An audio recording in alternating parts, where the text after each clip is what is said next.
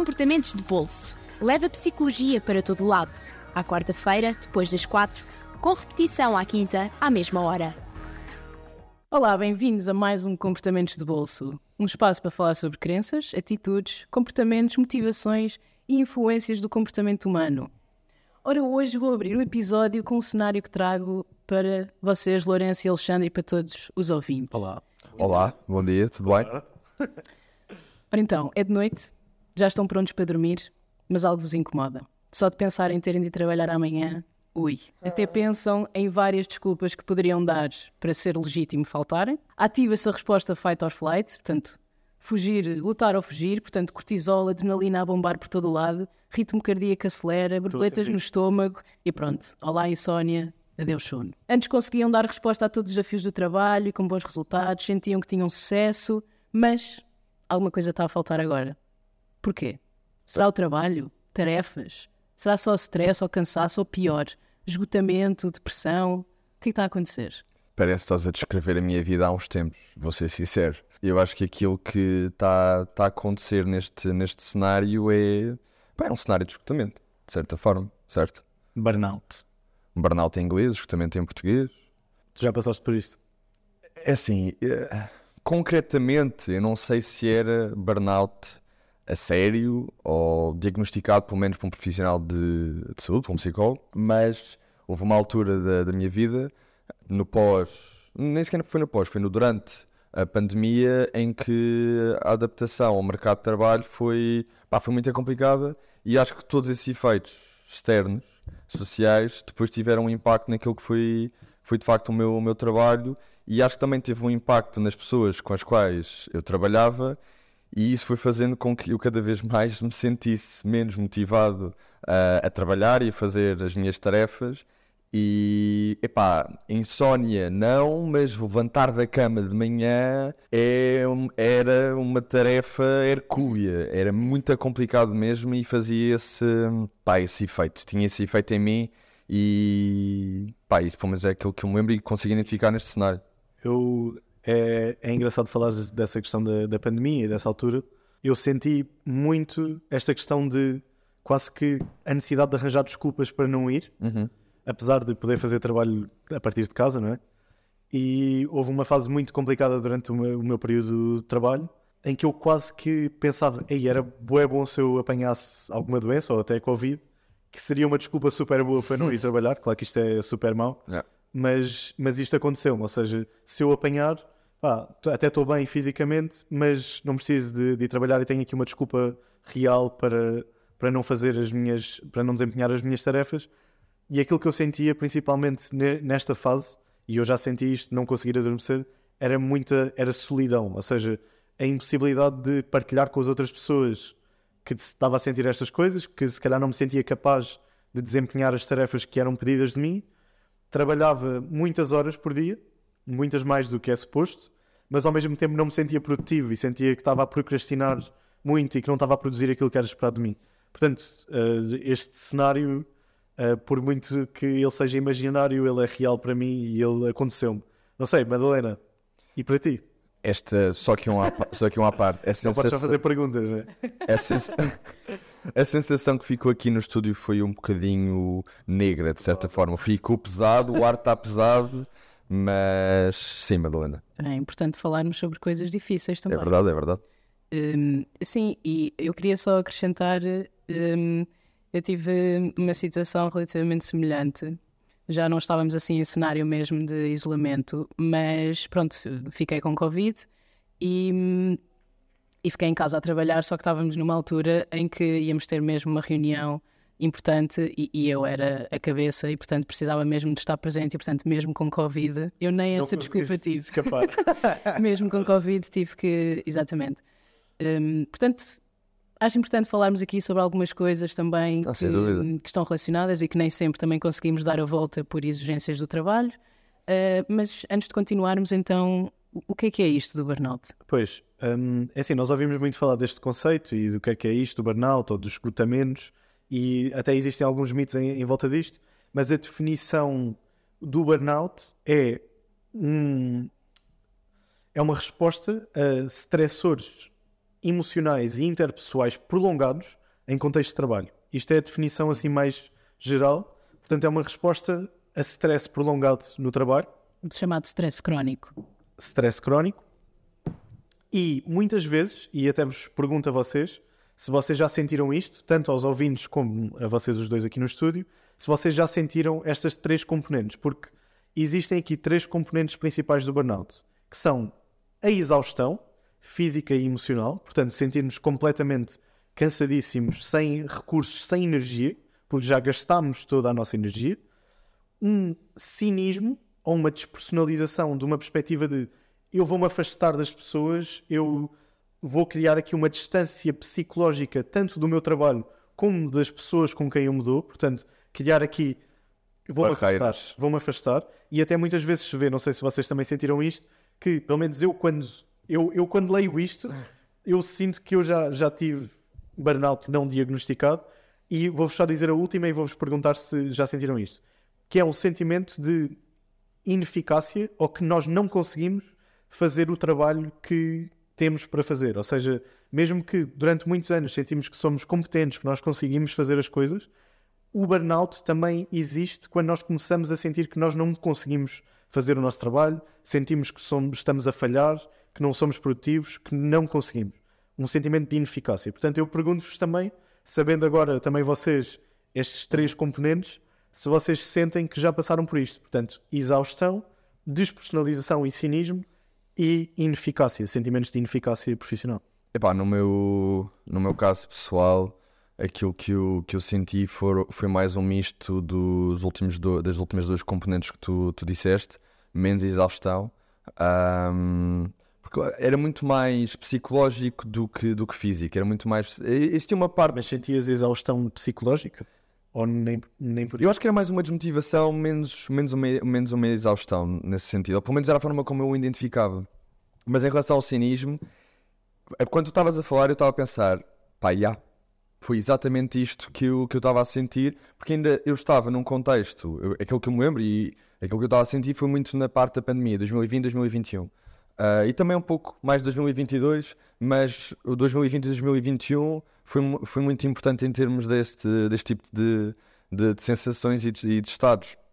Pá, basicamente, pensando no, no cinismo, ahm, aquilo que eu sentia era, eu não só estava afastado de toda a gente com a qual eu trabalhava, e primeiro, eu entrei neste, neste trabalho que eu estou a falar em pandemia, portanto, eu só conhecia as pessoas com quem eu trabalhava Claro. pessoalmente pá, por volta de um, de um ano a seguir. Só no ano seguinte e foi durante, durante pouco tempo, quando as coisas começaram a abrir no- novamente, e portanto, eu já me sentia afastado Também e nem solidão, havia aqui um sentimento não, de o solidão completa e uma desidentificação com aquele grupo, lá está, nós somos muito grupos aqui, com aquele grupo no qual, no qual me ah, incluía.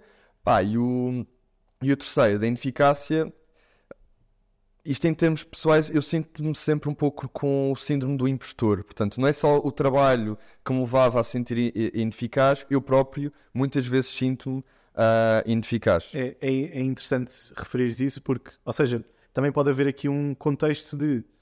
Ou seja, existem certas pessoas que têm um bocado mais de tendência Uma a preponderância, sim. burnout, ou seja, que têm mais fatores de risco, nomeadamente essa questão de se já sentes normalmente na tua vida que és ineficaz, eh, mesmo que não o sejas, e eu posso dizer daquilo que que não és, não és ineficaz, profissionalmente, e espero que não sintas tanto isso agora, mas hum, há pessoas que podem ter alguns fatores de risco também. Portanto, Madalena, também o que é que já sentiste estas três, três componentes do burnout? Portanto, já de certa forma já tiveste. Não, não creio, não, não quero estar aqui Boa, também boa, a- boa, a, autodiagnosticar-me, Claro. mas eh, sim, acho que transversalmente é algo que vamos sentindo e, e, e pronto, e, e que temos de ter atenção. Eu queria só acrescentar em relação ao que o Alexandre disse do síndrome de impostor, para quem se calhar não está tão a par, pronto, tem a ver com esta sensação que nós temos que não somos competentes o suficientes naquilo que nas funções que estamos a desempenhar e tipicamente isto também acontece muito em contextos onde às vezes somos os mais júniores e temos uma equipa mais sénior e portanto sentimos que aquilo que dizemos não é tão relevante ou não, não é tão importante pronto, e, e não sentimos que pertencemos totalmente. Estamos a fingir que somos. Ou seja, existe este sentimento quase que estamos a fingir que somos competentes. Sim, e porque também nos comparamos aos outros que estão à nossa, à nossa volta, seja para cima, neste caso, uh, pessoas mais sénior, até mesmo para, para baixo, quando é, até és o mais expert, o mais uh, expert nesta, nesta área e acabas por te sentir isso da mesma, da mesma forma. Exato. Eu diria que para mim uh, tive assim um clique quando realmente estava a ter uma reunião de supervisão e perguntei, pá, eu, eu começo a questionar se sou eu que estou a fazer as coisas mal, sou eu que não estou a conseguir gerir o tempo, sou eu que não estou a conseguir gerir as tarefas, Oh. sou eu que, ou seja, uh, não, tipo, não pode ser só do ambiente, não é? Achas que quando tudo à volta começa a estar errado, tu começas a olhar para dentro, não é? Quer dizer, há pessoas que não fazem isto, mas um, fica a dica. Mas, uh, mas portanto, começas a olhar para dentro e pensar, epá, se calhar sou eu que não estou a conseguir dar resposta. Porquê? Porque sei que consegui dar resposta antes.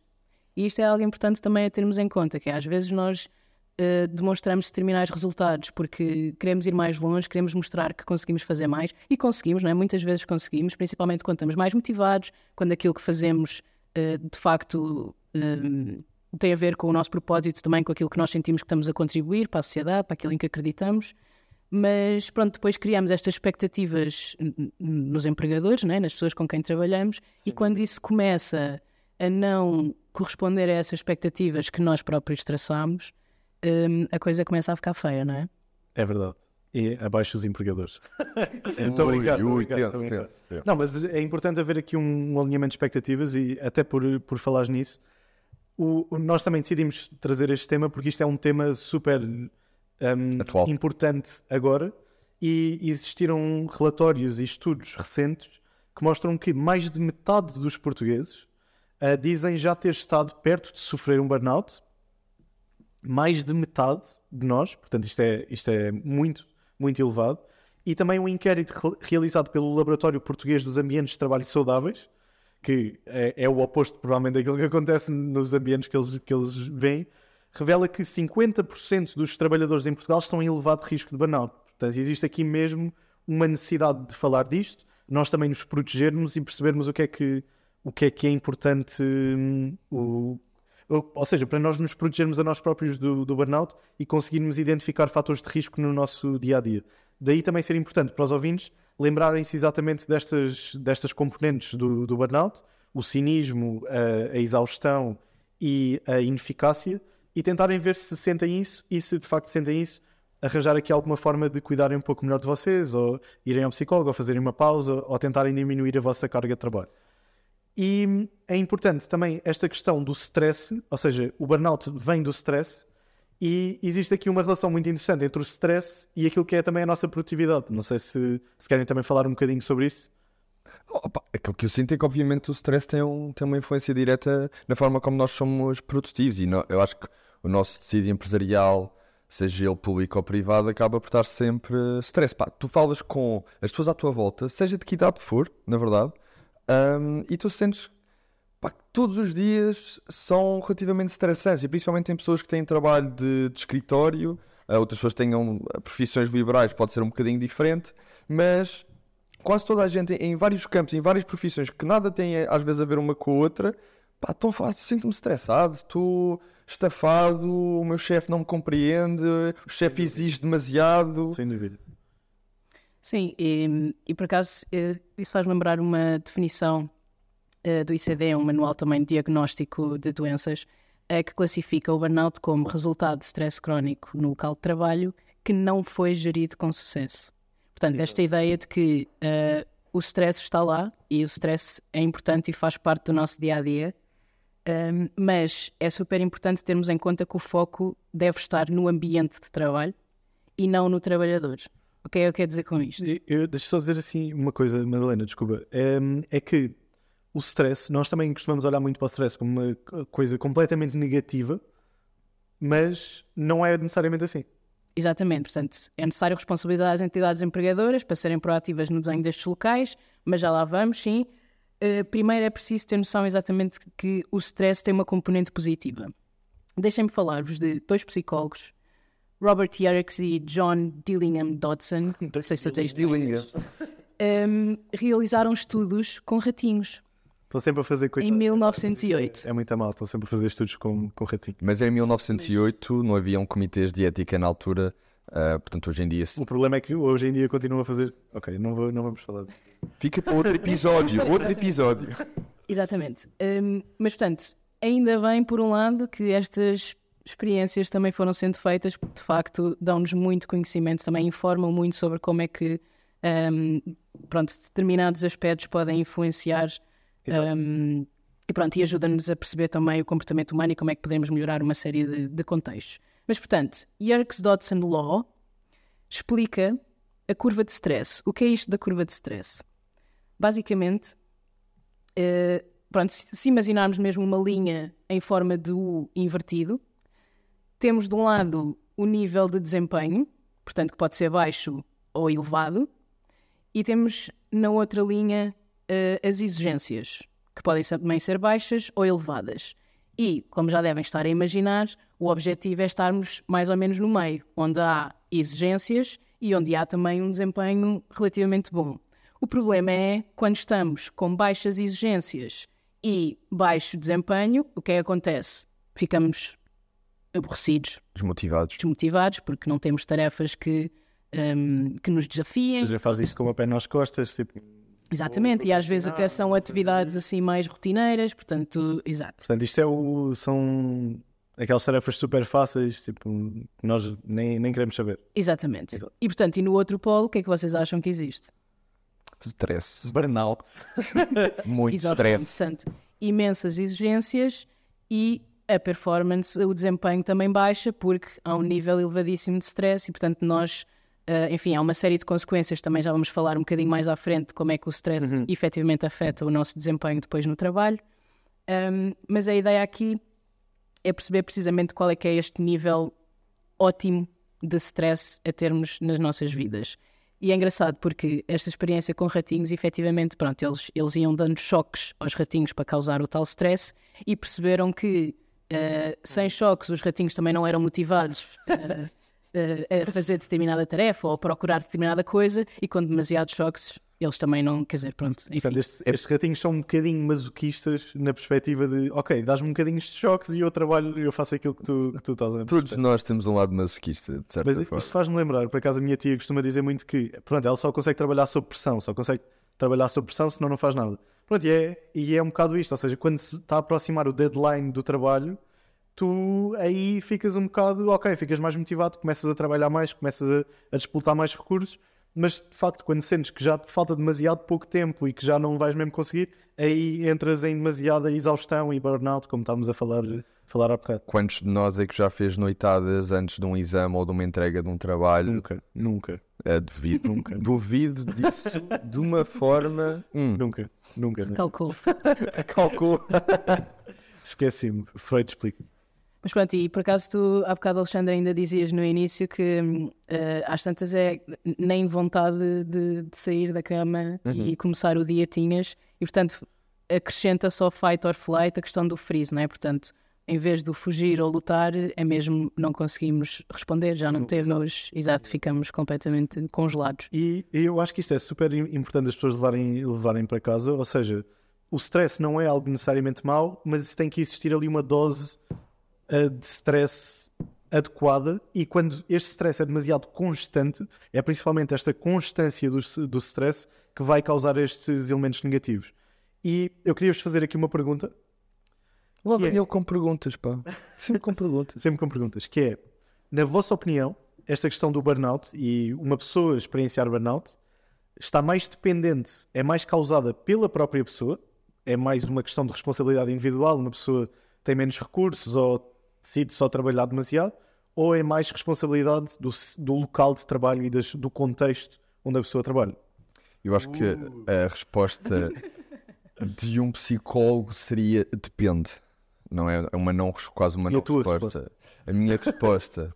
ah, aquilo que eu sinto é que muitas vezes os ambientes são aqueles que levam a estes, esta- a estes estados de, de, de stress mais, mais elevado. Mas obviamente que há uma componente do decisor. Aquilo que eu quero colocar aqui, sem ir muito, muito a fundo, é que há por outro lado, uma desresponsabilização do empregador, ou seja, do ambiente, e um foco muito no, uh, no decisor e naquilo que ele tem nessa pessoa, aquilo que a pessoa tem que fazer para ultrapassar e a forma como é que não se adaptou e a forma como tem que arranjar uh, estratégias para combater isso sem que consigamos dar uma plataforma para que essa pessoa consiga efetivar essas mesmas estratégias. Exato. E, E é super importante fazeres essa pergunta, porque efetivamente, e nós estamos sempre aqui a falar sobre a percepção das pessoas, hum, isso tem precisamente a ver, é um dos principais mitos que existe acerca do burnout. É esta noção de que estar em burnout significa que se é fraco e que não se consegue lidar com o stress, e isso traz imenso estigma também, e portanto dificulta depois as pessoas conseguirem também agir perante isso. Portanto, eu, a, a bom rigor de um, de, um- de uma pessoa que sabe coisas, eh, fiz uma pergunta para a qual sabia a resposta, não é? Yay! E, e, de facto, os estudos indicam que existe uma muito maior componente do burnout, é explicada pelos contextos de trabalho e não por características das pessoas em si. Portanto, podem existir alguns fatores de risco, por exemplo, pessoas com personalidades mais neuróticas têm maiores riscos de burnout ou até aquilo do síndrome do impostor que estávamos a falar antes, mas a verdade é que existem componentes do contexto de trabalho que vão hum, aumentar muito a probabilidade de haver burnout.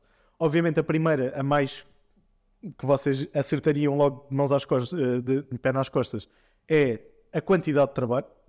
Portanto, uma sobrecarga de trabalho vai aumentar muito a probabilidade de burnout, mas vocês querem tentar adivinhar também quais é que são as outras componentes do, do local de trabalho, ou seja, que podem também levar a burnout? Uh, má liderança, portanto, má chefia. Má liderança, e eu vou, vou transformar isso Ok, em outra ok, ok. coisa, que é controle, ou seja, Ah, esta questão de haver um controle demasiado grande por parte das chefias pode fazer, eh, leva a burnout, portanto, tu sentes uma ausência de controle sobre o teu próprio trabalho, que tarefas é que desempenhas, mais e mais. Olha, eu acho uma coisa que para mim é super importante é o reconhecimento. Reconhecimento, ter o meu trabalho reconhecido e sentir que a empresa valoriza aquilo que eu estou a fazer. Sem dúvida, ou seja, haver aqui esta espécie de recompensa, tanto, tanto um reconhecimento mais relacional de eu valorizo o teu trabalho, como mesmo um reconhecimento em termos de benefícios, se fizeres um bom trabalho, se trabalhas demasiadas horas, seres recompensado por isso, é outra vertente, portanto, quando as pessoas não são recompensadas, de facto, não existe aqui uma, uma questão, e algo que está relacionado com isso, outra componente é a percepção de a fairness, de, hum, Justiça? de justiça. Justiça. Ou seja, quando sentimos muita injustiça e que os recursos são distribuídos de forma injusta. Tem assim mais alguma? É uma super, super importante e que se eu disser vocês também vão, vão sentir que faz sentido. O que é que nós os dois, pelo menos, referimos que sentíamos muito quando sentíamos que estávamos quase em burnout? Solidão, Solidão. Ou seja, relações no trabalho. a ausência de relações e de uma comunidade em que podemos, com a qual podemos contar são estes são os cinco principais tópicos que vão levar a burnout nas organizações. Portanto, ouvintes, se sentirem que têm muita carga de trabalho, falta de controle sobre o vosso trabalho, não são reconhecidos, não veem justiça nos processos e, principal, e também que não têm um apoio de pessoas à vossa volta, isto é porque o vosso local de trabalho tem uma grande probabilidade de ser um, um local onde existe mais burnout e é preciso provavelmente fazer algo em relação a isso. Portanto, estejam atentos e tentem identificar estes, estes elementos no vosso dia a dia e no vosso trabalho. Epá, eu queria. Tava, eu estava a ouvir a, a falar agora sobre, eh, sobre essas questões e a É bom que estejas a ouvir. Claro. Escuta ativa, sempre escuta ativa. Ahm, aquilo, vocês às vezes não sentem, ou quando vos dizem isto, sentem uma. Pá, eu, eu sinto-me ahm, a entrar num casulo, a ficar constrangido quando ouço expressões como going the extra mile, ok? Em- Isto é em, em inglês, portanto, dar o litro, ah, amor à camisola, como se fosse um clube família. Somos uma família, como se fosse um, um clube futebolístico. para, ah, não sei, parece que causar cultura, p- promover cultura empresarial para que se possa exigir. No fundo, eu acho que são razões para o abuso laboral, para todos os efeitos. Pá, isto são expressões que me fazem confusão. E aquilo que eu sinto, e eu estou a usar quase esta, esta alegoria e pensar nestas, nestas frases para introduzir a questão das diferenças em termos de, de gerações. Não sei se já sentiram nisso, naquilo que são relatos que nós já ouvimos de avós, pais, portanto, gerações mais, mais velhas e malta da nossa, da nossa idade e até mais nova que já entra no mercado de trabalho. Pá, e fui buscar um estudo, basicamente de 2019, em que os resultados que eles, que eles tiveram foi que o burnout, o esgotamento, é neste momento mais comum entre os jovens e que, por outro lado, apesar de a geração mais velha um, reportar ter estado em burnout, e lá está, lembrando as estatísticas que já falaste neste episódio, Lourenço, um, 50% da população portuguesa está em risco de, de burnout.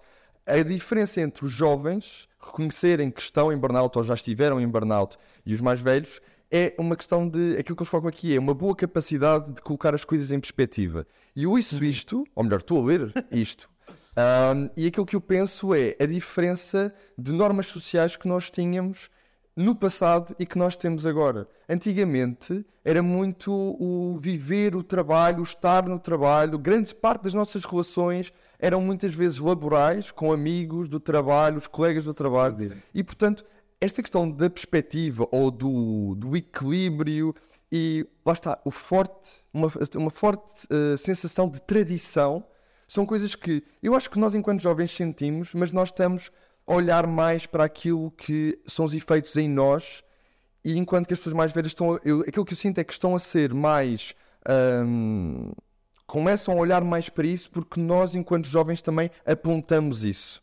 Sim, parece-me que esta geração, mais dos millennials e assim, tem mais este, esta perspectiva de não vão abusar de mim ou pelo menos estarem mais cientes desta questão do burnout, sem dúvida alguma. E eu, eu, eu queria também perguntar-vos, ou seja, nós, nós, estamos aqui a falar um bocado dos problemas e, e tudo mais, e, e, em Portugal, de facto, também, também fui ver, e nós somos o país da Europa onde se trabalha mais horas, ou estamos no top 5 de países onde se trabalham mais horas, como não podia deixar de ser.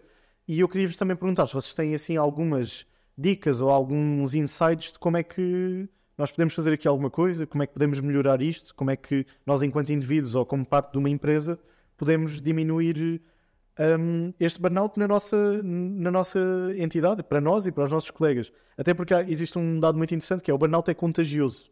Pessoas com burnout, por terem piores relações com os seus colegas, vão contagiá-los muitas vezes. Mas isto não significa que vamos fazer uma quarentena à não, não, da malta não, que está com burnout, ok? Não dessa perspectiva, não dessa perspectiva. Mas, mas que é um problema sério que se pode espalhar nas organizações. Aquilo que eu sinto automaticamente é, é o seguinte: eu, é, algumas organizações já começam a estar, quando aqui dizemos organizações, são empresas privadas, públicas, ONGs, etc.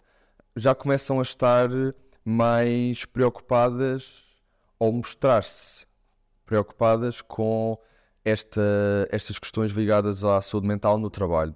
E vemos muitas iniciativas, programas dentro das próprias empresas, uh, os jornais como uh, Expresso e outro tipo de jornais uh, importantes. Que é positivo, ou seja, é positivo estar, estarmos a falar mais Exato. sobre isto agora. Começas a falar mais e, portanto, existe uma maior consciência, lá está a consciência em cima de consciência, de inconsciência, um, há uma maior consciência sobre este, este fenómeno e, portanto, caminha-se nessa, nessa, nessa direção.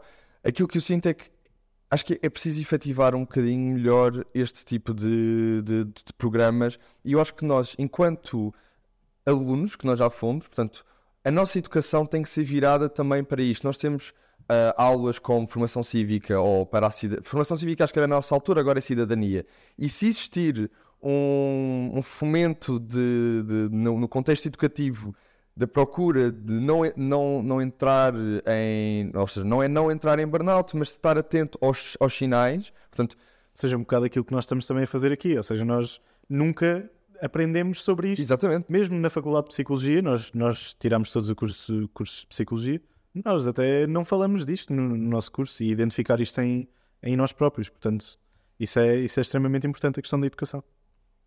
Eu tenho aqui vários pontos a adicionar, de facto. Um deles prende-se com mais um dos mitos sobre o burnout. Mythbusters. Portanto, esta noção de que uh, um burnout ou um esgotamento requer que tenha havido uma grande mudança no trabalho ou na nossa vida. Não necessariamente.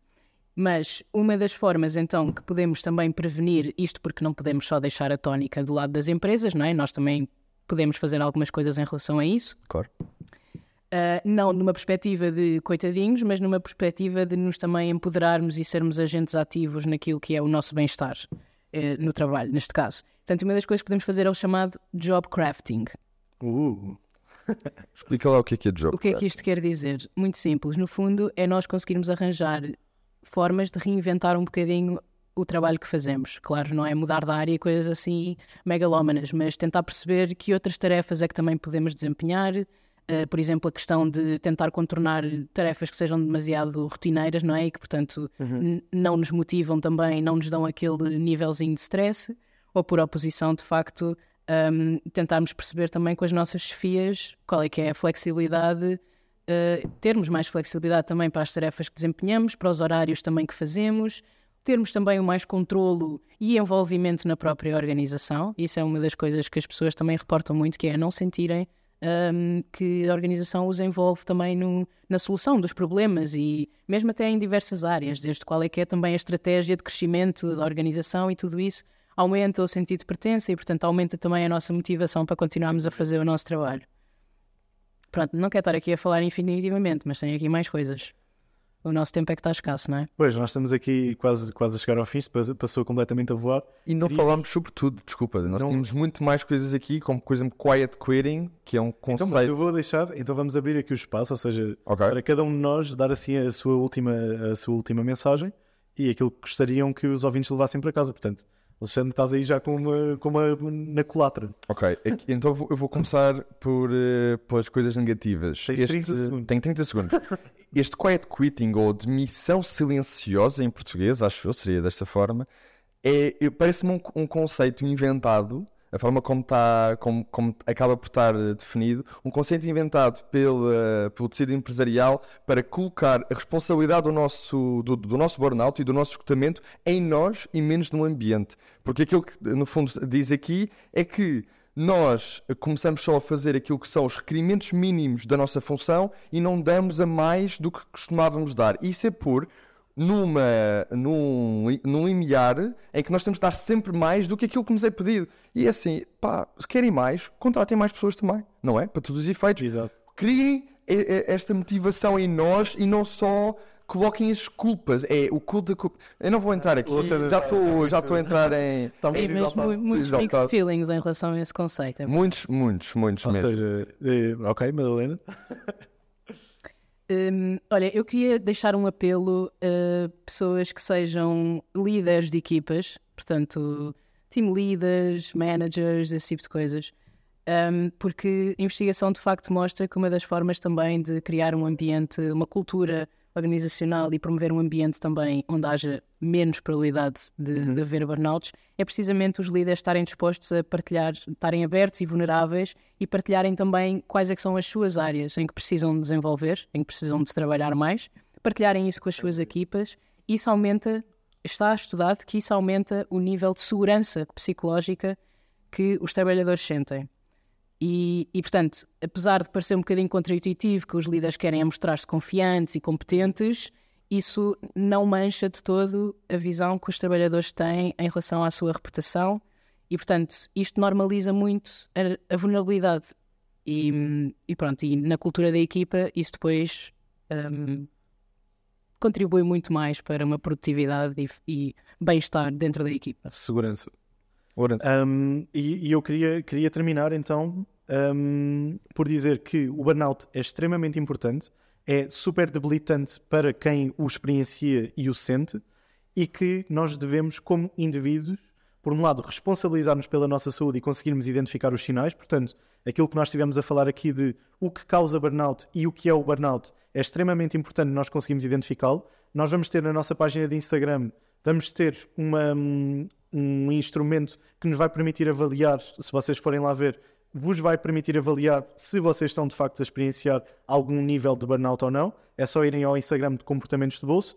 E queria também terminar por dizer que nós devemos, como indivíduos, responsabilizar-nos por responsabilizar as organizações. Ou seja, muitas vezes colocam-se as culpas no indivíduo, como também já falámos aqui, mas a verdade é que o- nós temos que fazer o nosso poder sentir, eh, fazer-se sentir e ser ouvido pelas organizações para mudarem as suas práticas, para termos ambientes de trabalho mais saudáveis e seguros para todos.